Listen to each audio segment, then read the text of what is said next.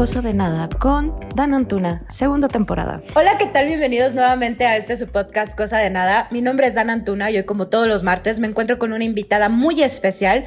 Es la segunda vez que está en este podcast. Había estado en la temporada anterior y ella es Renata Vela. ¿Cómo estás? Hello, muy bien. ¿Tú qué tal, Dani? ¿Cómo estás? ¿Tú cómo está el auditorio? Yo muy bien. Espero que toda la gente que nos esté escuchando esté súper bien también. Oye, pues la neta es de que el tema del día de hoy está muy interesante. Creo que es algo que venimos buscando cómo abordar desde hace tiempo. Sí, desde, de hecho, desde que inició el podcast, lo habíamos estado platicando Renata y yo, y hemos visto la manera de que lo podamos poner sobre la mesa, este, y sobre todo tener como una postura sumamente objetiva. Claro, sabes que yo creo que últimamente a través de los medios eh, a través incluso de series, ¿sabes? Series, marcas, eh, películas, ya es como que algo que estamos viendo tan frecuentemente que espero que con el tiempo se vuelva algo normal y pues lejos de normal, algo que no nos cause tanto morbo, ¿no?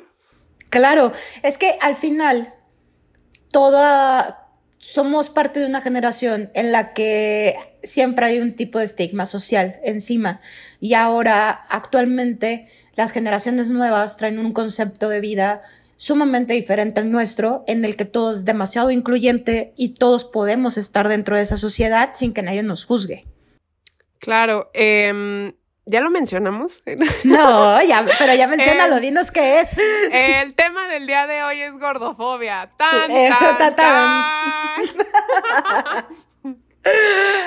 Cuéntanos, ¿qué es la gordofobia para, para la gente que no lo sepa exactamente qué es la gordofobia? Bueno, el término gordofobia sirve para designar el rechazo y la discriminación hacia personas con sobrepeso. Es una palabra relativamente nueva y aún no es aceptada por la Real Academia Española, aunque el estigma hacia las personas gordas existe desde hace mucho tiempo, claramente.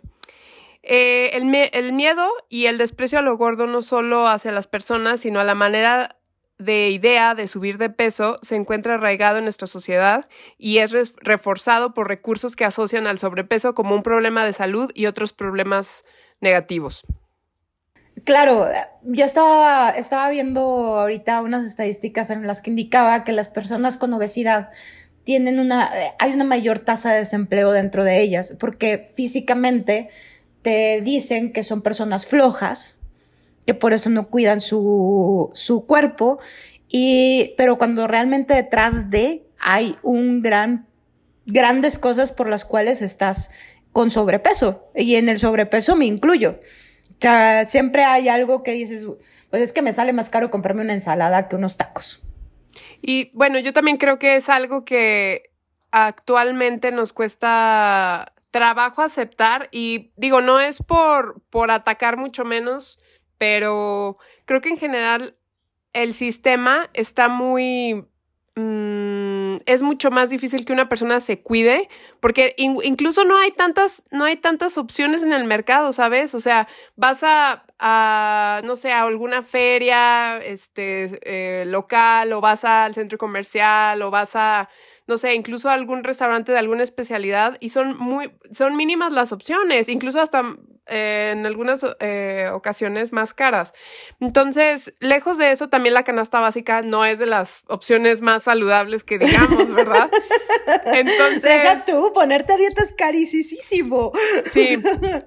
Sin duda, sabes que tuve yo una experiencia de alguna nutrióloga con la que asistí, de algún reto fit, y, o sea, era ridícula, o sea, la dieta porque era carísima. Y además de que dentro de todas las opciones te ponía, o sea, cosas que no ibas a repetir durante la semana y decías, es neta que voy a gastar eso nada más para comer dos veces a la semana, este, no sé, pan integral o que tus espárragos o que tu medallón de atún.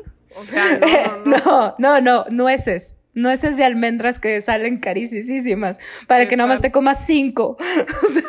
O sea, sí, ¿y el resto qué onda? O sea, me espero hasta la próxima semana. Es, es algo que venimos arrastrando desde hace mucho tiempo, pero yo creo que la manera en que todo esto digo, ya pasamos el, el, mes del orgullo gay, ¿verdad? Pero siento que ya hay tantas cosas en que hemos estado viviendo, o sea, que digo, no sé si me podría yo clasificar dentro de esta generación o la anterior, pero estamos cada vez más abiertos al diálogo de este tipo de inclusiones, ¿no? Como del body friendly, de, de ser como que más abiertos a que hay otras opciones, hay otros cuerpos, hay otras preferencias, hay otro, otros tipos de vida, hay, hay tantas cosas. Oye, pero aparte, fíjate, a mí me pasó hace como un año en un grupo en el que tengo de WhatsApp que estábamos platicando todas las amigas y me mandaban TikToks de una, de una chava eh, en bikini. Y decía una, yo quisiera tener su autoestima porque yo jamás me he puesto un bikini. Yo tampoco. Nunca me he puesto un bikini porque siempre que la lonja, que la panza, este, y decía, ojalá a mí me hubieran enseñado a amar mi cuerpo a esa manera y aceptarlo y que no tiene nada de malo andar en bikini porque pues si lo hacen de esa talla es porque me lo puedo poner, ¿no?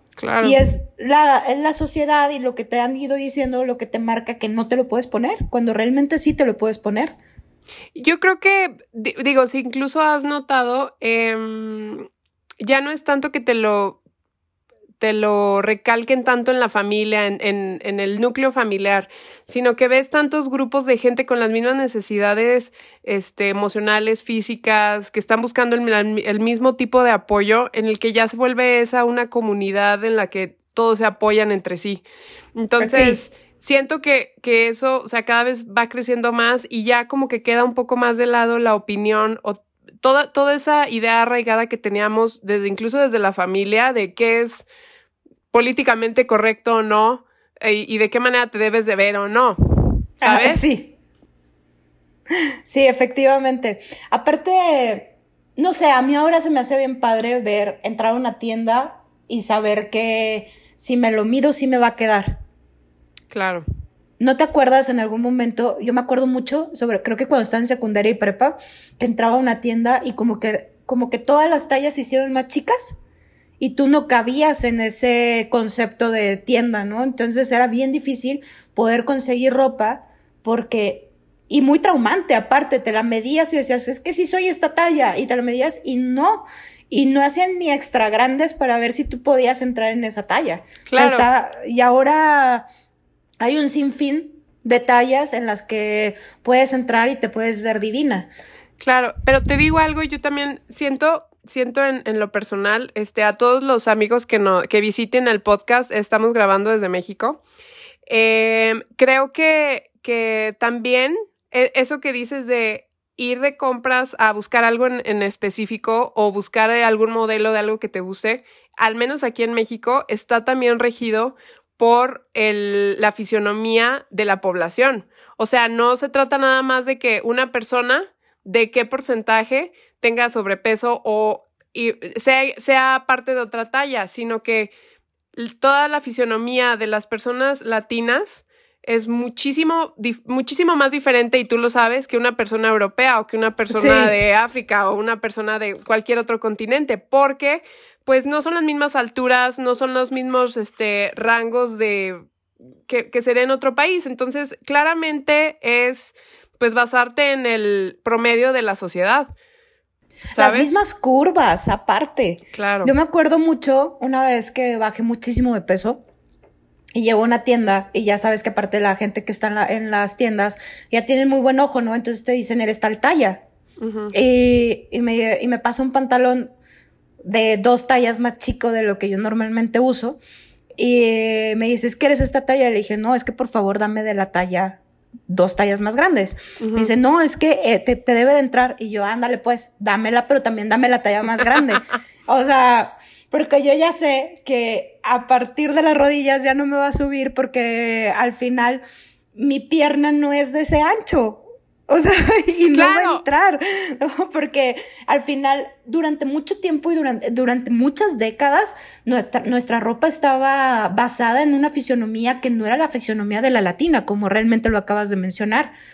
¿Qué pasa actualmente? Que todas nosotras seguimos luchando contra el peso para podernos ver de ese tipo bien, que era lo que anteriormente nos marcaban y que ahora no está marcado así, que ahora es muy respetable cómo, cómo se vistan, cómo se vean y con la autoestima con la que lo lucen, se ven muchísimo mejor que cuando estás así todo encorvado de porque no me siento a gusto porque se me está botando la lonja.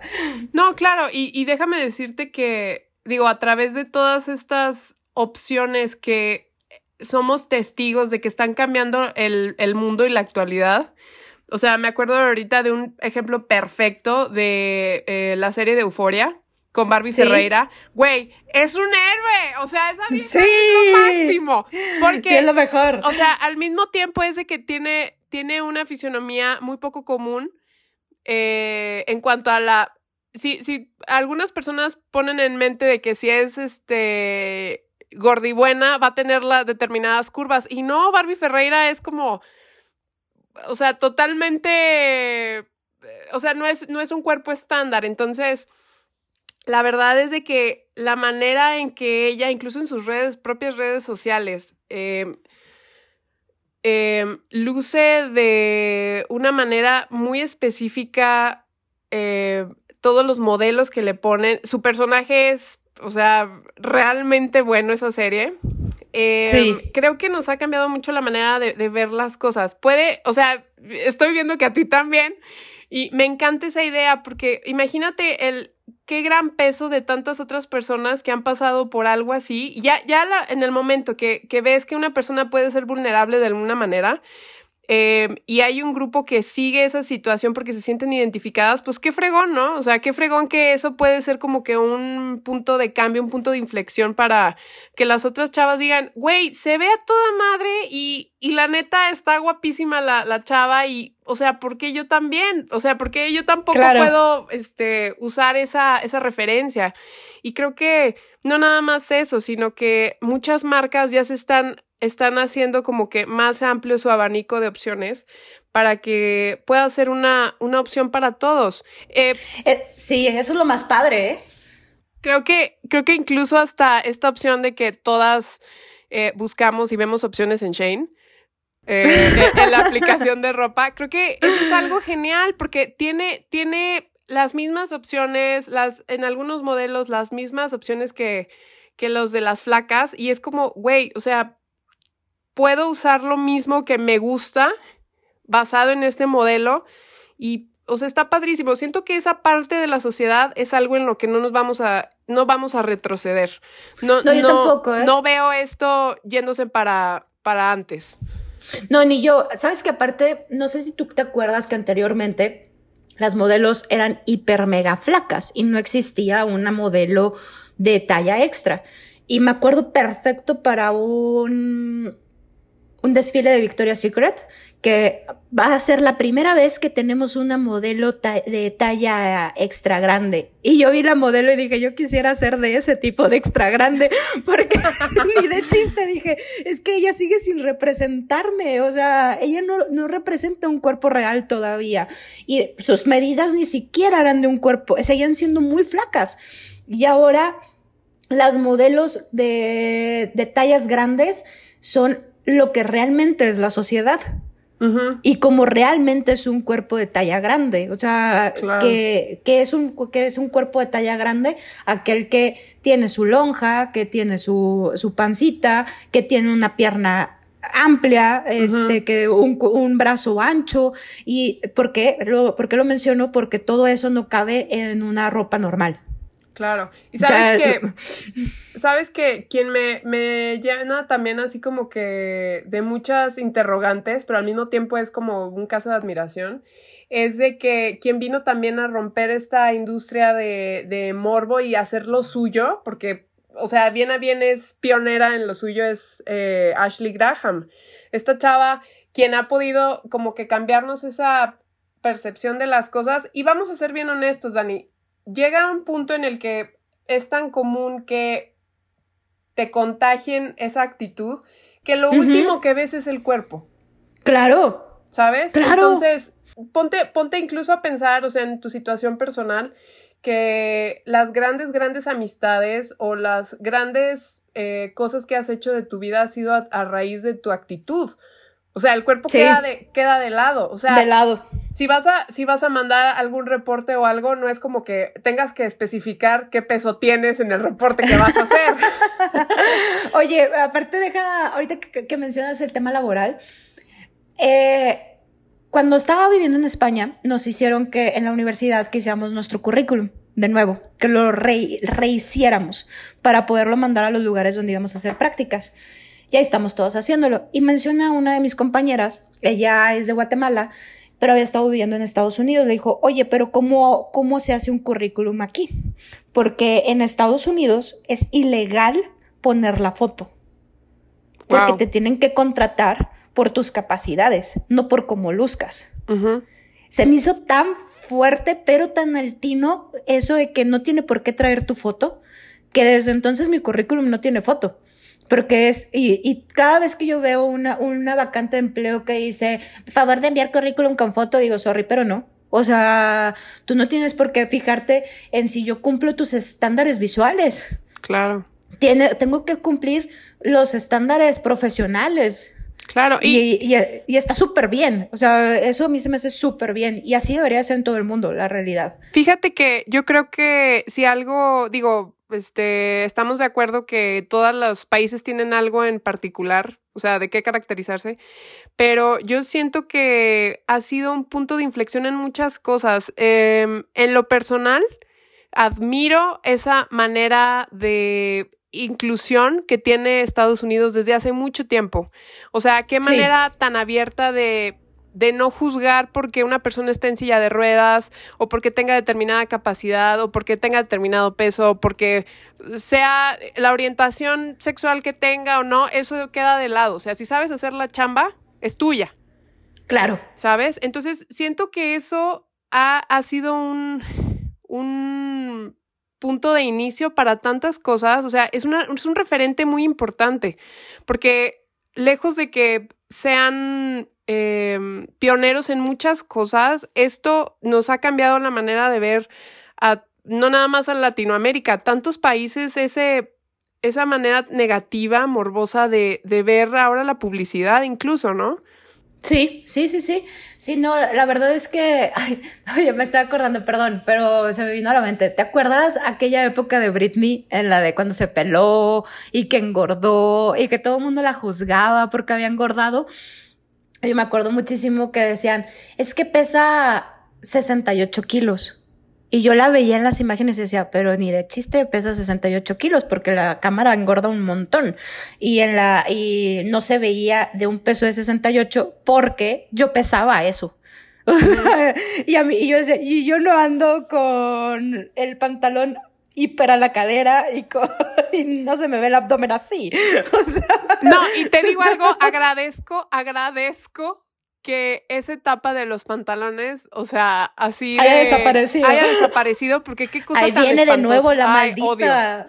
Odio. también, porque vienen los malditos otra vez y no está padre, porque ahora que subieron la cadera hasta lo que es la cintura, te hace muchísimo mejor figura. Claro, no, estás más cómoda. La neta es de que los pantalones a la cadera era un riesgo total de enseñar la alcancía todo el tiempo y no es como que algo que disfrutes todo el tiempo.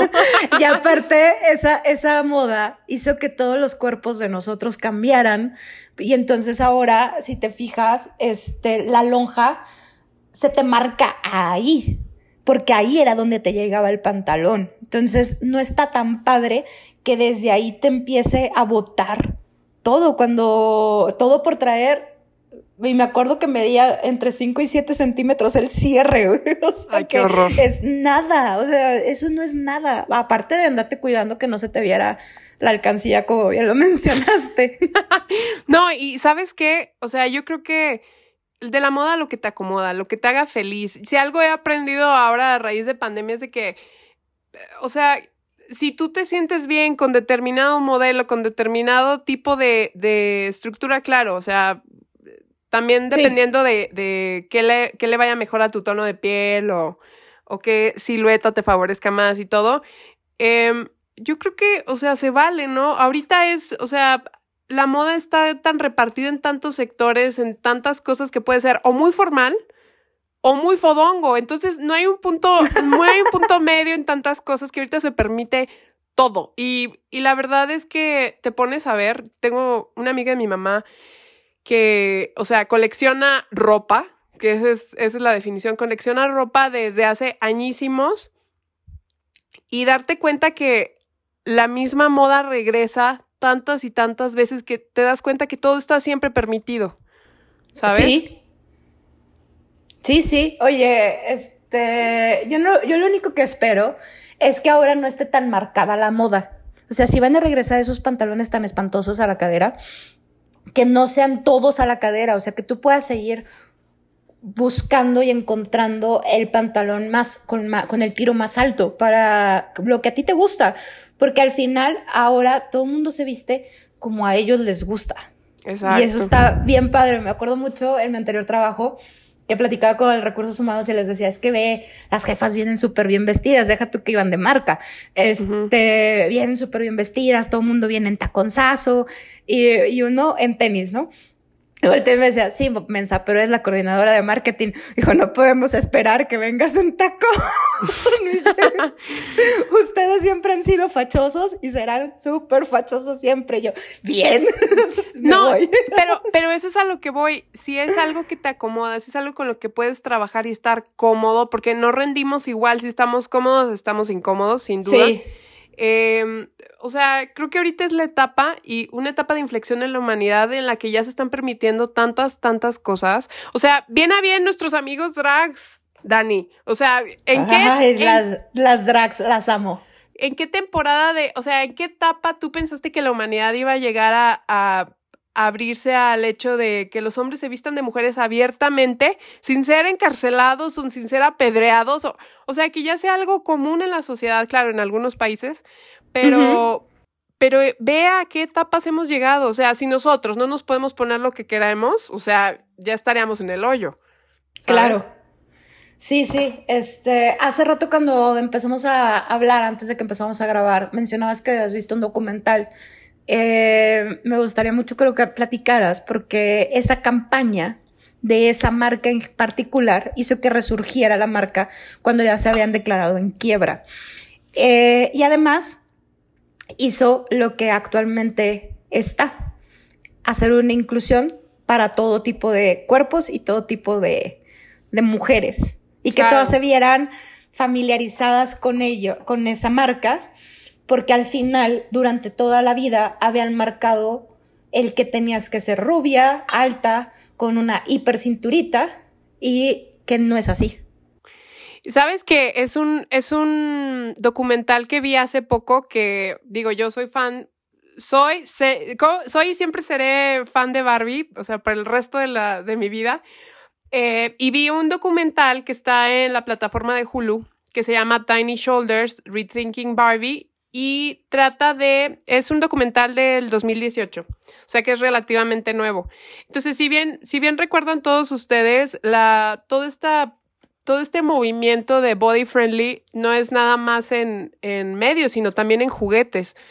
Eh, trata de, de, este documental en particular, trata de el gran impacto que ha tenido en, desde los niños, en cómo los cuerpos perfectos en Barbie eh, repercuten en, en, lo que los niños piensan de sí mismos, de, de, qué manera están percibiendo los niños, bueno, en este caso las niñas, eh, sus cuerpos desde muy jóvenes. Entonces tienden a, a buscar un perfeccionismo muy eh, marcado desde muy chicas. Entonces esto puede traer durante los años eh, problemas alimenticios, una em, eh, dismorfia corporal importante desde muy jóvenes. Entonces, em, claro, a raíz de, que todo esto se está volviendo cada vez más normal y que pues estamos tratando también de combatir un poco eso de las dismorfias corporales a través de los eh, desórdenes alimenticios, las industrias de juguetes como Mattel se ponen a, a, tomar cartas en el asunto porque además desde que ya no se consumía tanto eh, Barbie, porque pues Barbie era como que el ideal, no tan ideal para, para una niña, ¿no? Entonces con eso es lo que le va a ladrando a los niños esa ideología en la mente y eh, optaron por la opción en la que no nada más íbamos a estar eh, percibiendo los juguetes como una manera perfecta y crecer este, siendo eh, rubia, ceniza, ojo claro y cuerpo perfecto, sino que... estás de acuerdo que nadie, nadie, nadie cumple ese nadie. Entonces era como que un, un, perfil muy eh, elaborado, ¿no? En el que pues seguimos viendo a la fecha ese, que eso es muy común. Pero este, este documental eh, comenta que se arriesgó, o sea, como que en una etapa en el que ya la marca iba a pique porque pues nadie consumía el producto porque pues eran bien a bien ideales muy difíciles de alcanzar y que estaban viendo que estaba afectando a la, a la sociedad, eh, lograron encontrar una opción en la que no nada más iban a incluir cuerpos un poco más robustos de, para la estructura de Barbie, sino que iban a ser este, tallas mucho más chiquitas, o sea, súper petit o súper altas, o, cuerpos, este, eh, Barbies con vitiligo, o Barbies en silla de ruedas, o Barbies chinas, perdón, este, con eh, los ojos Con el rasgo oriental. Rasgo oriental, eh, cosas mucho más marcadas dependiendo de la raza. Entonces fue algo como, fue el boom de qué está pasando y fue brutalmente aceptado. O sea, ahorita la fecha es como que busca uno el, la fisionomía con la que te identificas de la marca y, le está yendo incluso mejor que en años pasados. Es que aparte esa, esa inclusión que hizo Barbie fue, estuvo muy bien pensada porque si a ti te falta una extremidad, tú puedes decirle a Mattel cómo te haga la Barbie que quieres. Entonces, está muy padre, no sé cuántos salen, me encantaría saber, porque la verdad se me hizo súper padre, pero al final puede ser más perfecta, puede ser perfecta dentro de tu perfección. Claro. No dentro de la perfección que marca la sociedad. Y eso está genial. La verdad a mí esa campaña me gustó muchísimo porque gracias Barbie porque hiciste que toda la sociedad se sintiera parte de un juguete. Claro, y, sabes qué, digo, lejos de que esto se enfrasque nada más en, en gordofobia, lo que es el episodio, sí quiero recalcar que, o sea, la belleza es tan subjetiva, Dani, es, es algo tan relativo, porque bien a bien, o sea, somos producto de tantas generaciones, de tantos aspectos culturales y sociales, que definir que una persona sea guapa o no, o sea, tienes que ver también qué genes trae, me refiero a de qué, qué, qué combinaciones hicieron de, de, los papás, tanto de cultura, tanto de la sociedad, o sea, tantas cosas van formando no nada más tu personalidad, sino también tu, tu estructura y en qué manera te consideras atractivo no, que siento que eso también ha estado marcando mucho la manera en cómo nos percibimos en la sociedad, ¿sabes? O sea, ¿qué, qué, ¿de qué manera estamos estructurando el pensamiento de las generaciones que vienen para poder dejar de lado incluso también ese, ese morbo eh, y bullying que quizá otras generaciones experimentaban. No sé, no sé, porque ya no estoy en primaria, ni en secundaria, ni en prepa, como para identificar eso, porque quizá las siguientes generaciones nos los van a hacer saber, pero creo que está cambiando esto de una manera tan impresionante que no lo veíamos venir. Exacto, pero está cambiando de manera positiva. Yo también ya lo mencionaste prácticamente al principio y creo que va a ser muy difícil que vaya hacia atrás, va a ser muy difícil que se vuelvan a poner de moda los cuerpos ultra delgados y este cada vez va a ser más aceptado, sobre todo por las generaciones que no formamos parte de la nueva, que es la que está marcando este cambio.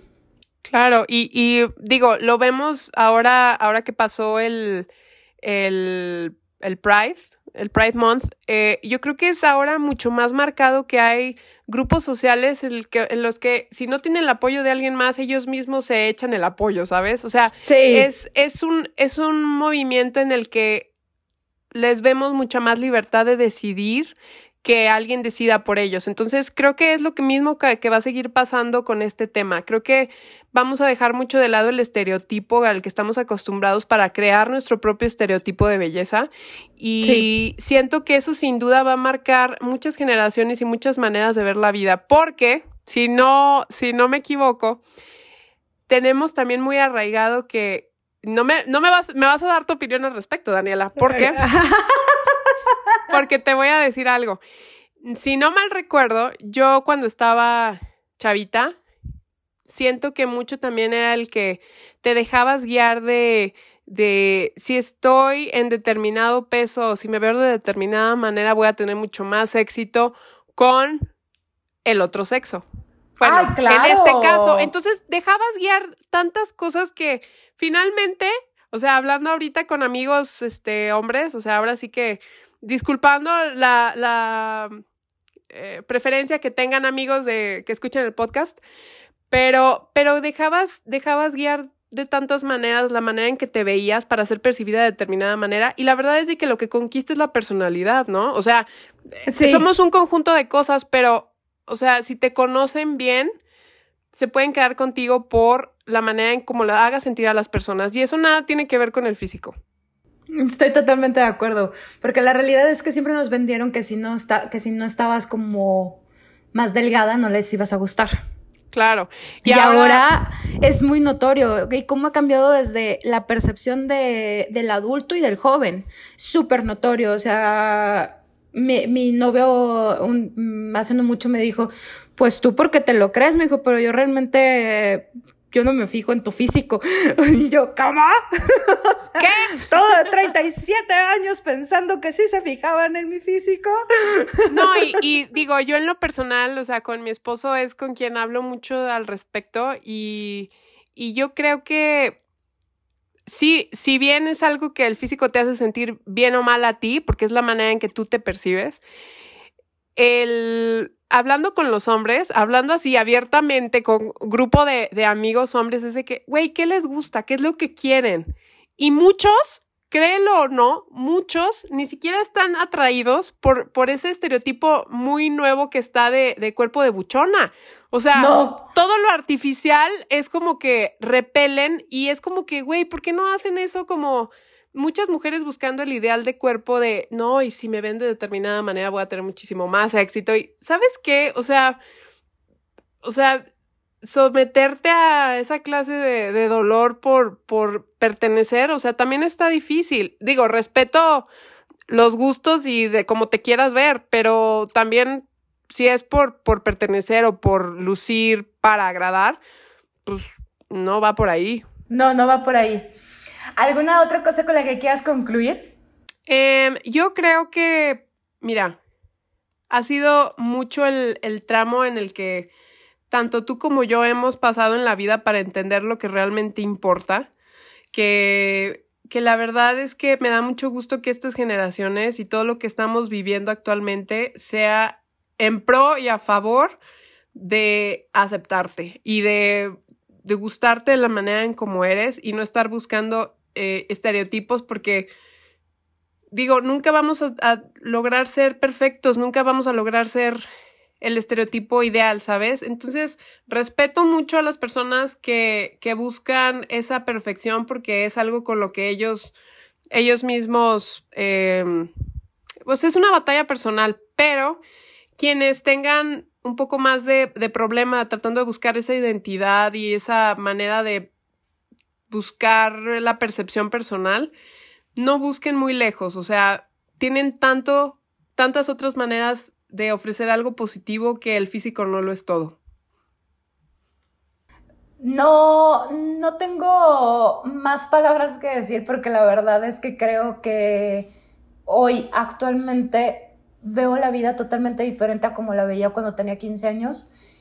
Me hubiera encantado haber nacido en esta época en la que la mujer está tan empoderada y tan metida en otras cosas que no es su cuerpo y que es como, pues este es mi cuerpo, le saco provecho, traigo mi autoestima a tope y me veo radiante porque la traigo a tope y me pongo lo que se me da la gana y hubiera estado genial que así hubiera sido en el momento en el que yo tuve 15 años. eh, por favor, no cambien ese pensamiento porque todas nosotras se los agradecemos en el alma que estén cambiando ese estereotipo de belleza, porque por fin todos nos podemos sentir parte de. Claro, y, y sabes que siento que también esa manera ese término nuevo que ha salido, ahora sí que muy lejos de, hablar de, de, gordofobia, es este término de sororidad que hemos logrado encontrar a raíz de tantos eventos en que las mujeres nos vemos en aprietos de necesito apoyo de otras mujeres. Yo creo que también sería mucho como echarnos porras entre nosotras, ¿no? Creo sí, que claro. E, eso hace tanta falta porque estamos tan acostumbrados a, estar viendo lo negativo y, y, muy, en muy pocas maneras estamos aplaudiendo lo positivo. Entonces, yo les los invitaría a todos, a a todas y a todes que empecemos a, a, no a criticar por criticar.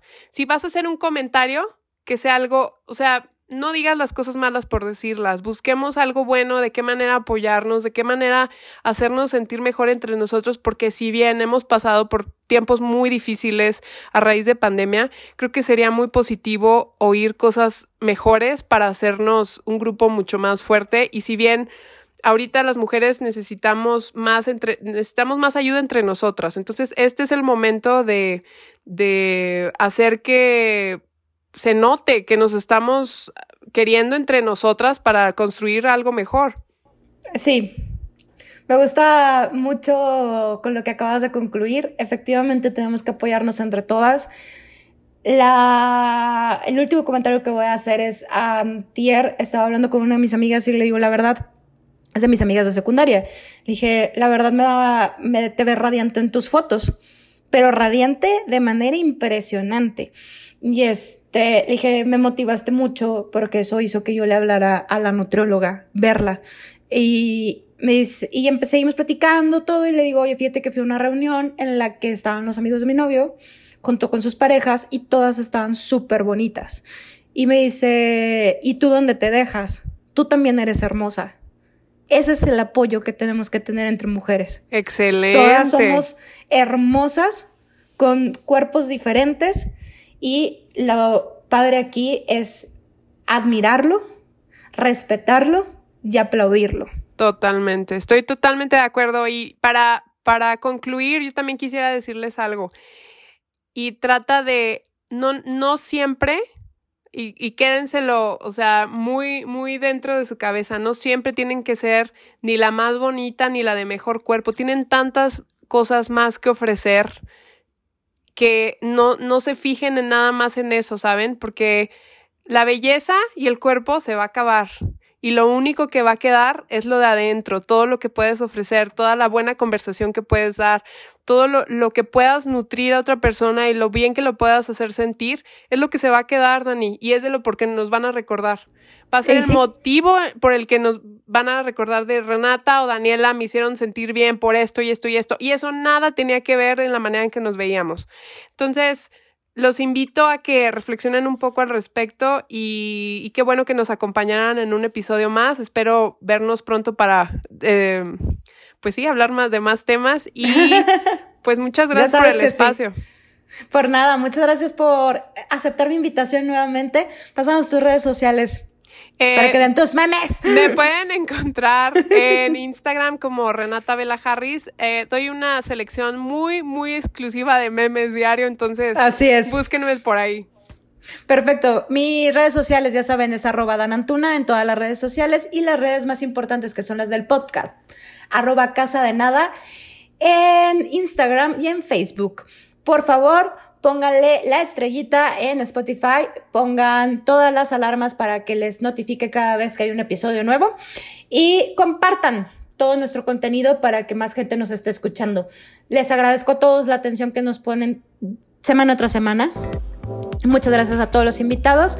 Esto fue todo por hoy. Bye. Bye.